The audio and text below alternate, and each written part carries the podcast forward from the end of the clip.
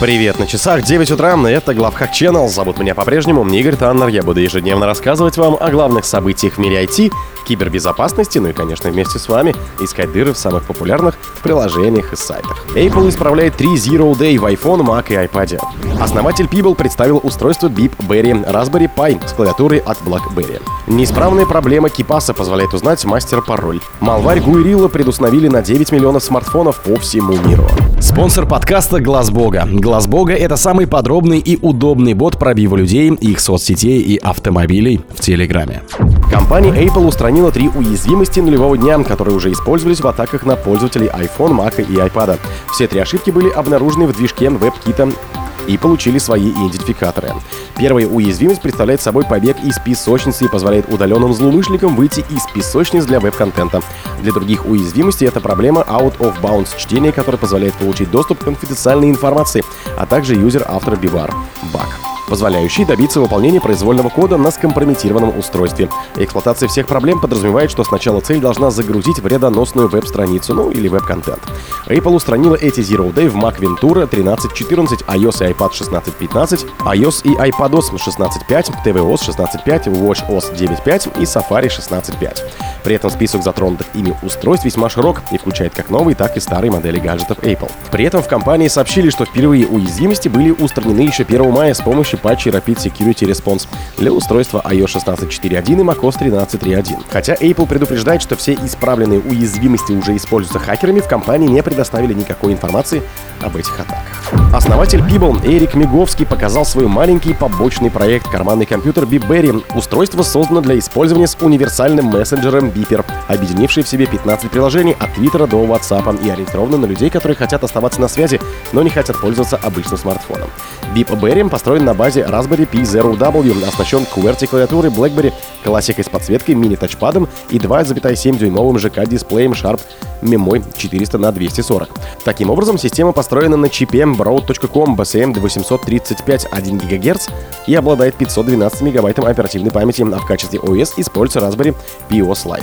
Предполагается, что этот девайс нужно использовать с универсальным мессенджером Beeper, в создании которого Мигиковский также принимал участие. Этот мессенджер объединяет в себе 15 других приложений, включая Twitter, Facebook, WhatsApp, iMessage, Signal, Telegram, Discord, Slack и так далее, а также может работать и с SMS. Мигиковский рассказал в Twitter, что Beep Berry появился на свет из-за того, что ему нужно было устройство выходного дня, которое позволяло бы оставаться на связи с семьей и друзьями, но не отвлекало бы как обычный смартфон. Я представил себе крошечный e-paper экран, который можно хакнуть с физической клавиатуры, работающей на Raspberry Pi, полезный для общения и практически ни для чего больше, пишет Микиговский. В своем блоге Микиговский тщательно подчеркивает, что Beep Berry не розничный продукт и даже не проект раннего доступа в стиле Kickstarter. Beep Berry это девайс для хакеров, это просто клавиатура P0W, экран и батарея, который в одном из демонстрационных видео вообще прикреплена к корпусу резинкой. Вы должны быть знакомы с Linux, чтобы добиться хоть чего-то от этого устройства. Корпуса нет, хотя его можно распечатать на 3D принтере. Аккумулятор висит сзади, и вам придется настроить, установить софт. Не ждите от BitBerry чего-то идеального, пишет автор.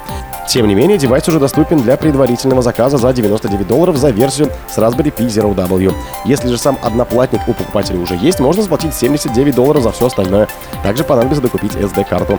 Предварительные заказы им обещают отгрузить через 2-3 месяца, но уже сейчас 50 хакеров-разработчиков могут предоставить доступ к готовым устройствам. Принадлежит компании Meta, чья деятельность признана экстремистской и запрещена в России. Неисправленная проблема в KeePass позволяет узнать мастер-пароль.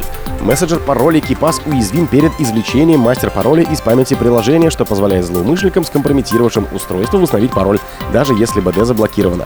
Обнаруживший проблему эксперт уже опубликовал в открытом доступе POC Exploit, при этом патча для уязвимости пока еще нет. Уязвимость, получившая свой идентификатор, обнаружил ИБ-специалист, известный под ником Ведони. Он объясняет, что установить мастер-пароль Кипаса в открытом видео можно без одного-двух первых символов, причем независимо от того, заблокировано ли рабочее пространство Кипаса. Программа вообще может быть закрыта. KeePass Master Password Dumper – простой POC-эксплойт, используемый для извлечения мастер-пароля из памяти KeePass. Помимо первого символа пароля, он способен восстановить весь пароль открытым текстом, гласит страница эксплойта на GitHub. Выполнение кода в целевой системе не потребуется, нужен только дамп памяти. Неважно, откуда берется память. Это может быть дамп процесса, файл подкачки, файл гибернации или оперативная память дамп всей системы. Неважно, заблокировано рабочее пространство или нет.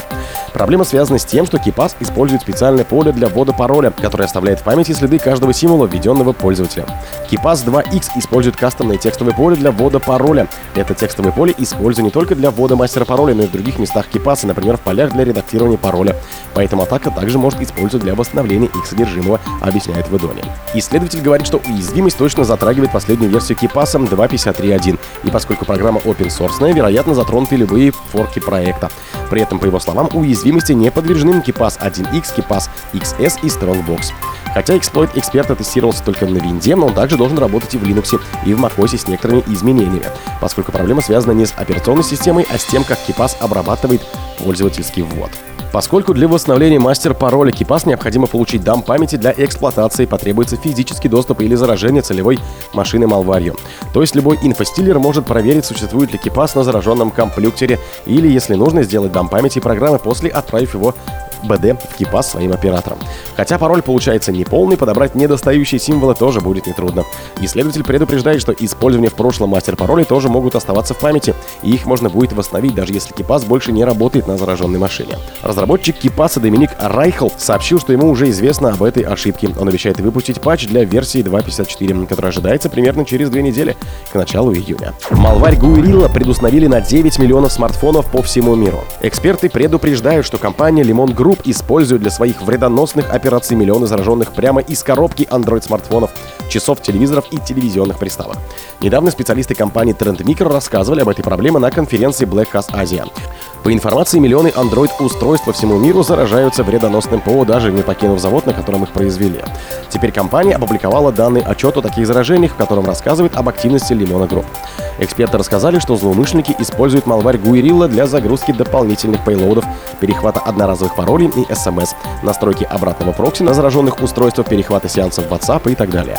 По данным компании, эта активность может быть связана с деятельностью компании Malware Triada, известным банковским трояном, который был предустановлен на 42 модели бюджетных Android-смартфонов китайских брендов еще в 2018 году. В Trend Micro говорят, что впервые обнаружили Limon Group в феврале 2022 года, но вскоре после этого компания была переименована в Durian Cloud SMS. Однако инфраструктура и тактика злоумышленников остались прежними. О других событиях, но в это же время не пропустите. У микрофона был Игорь Таннер. Пока.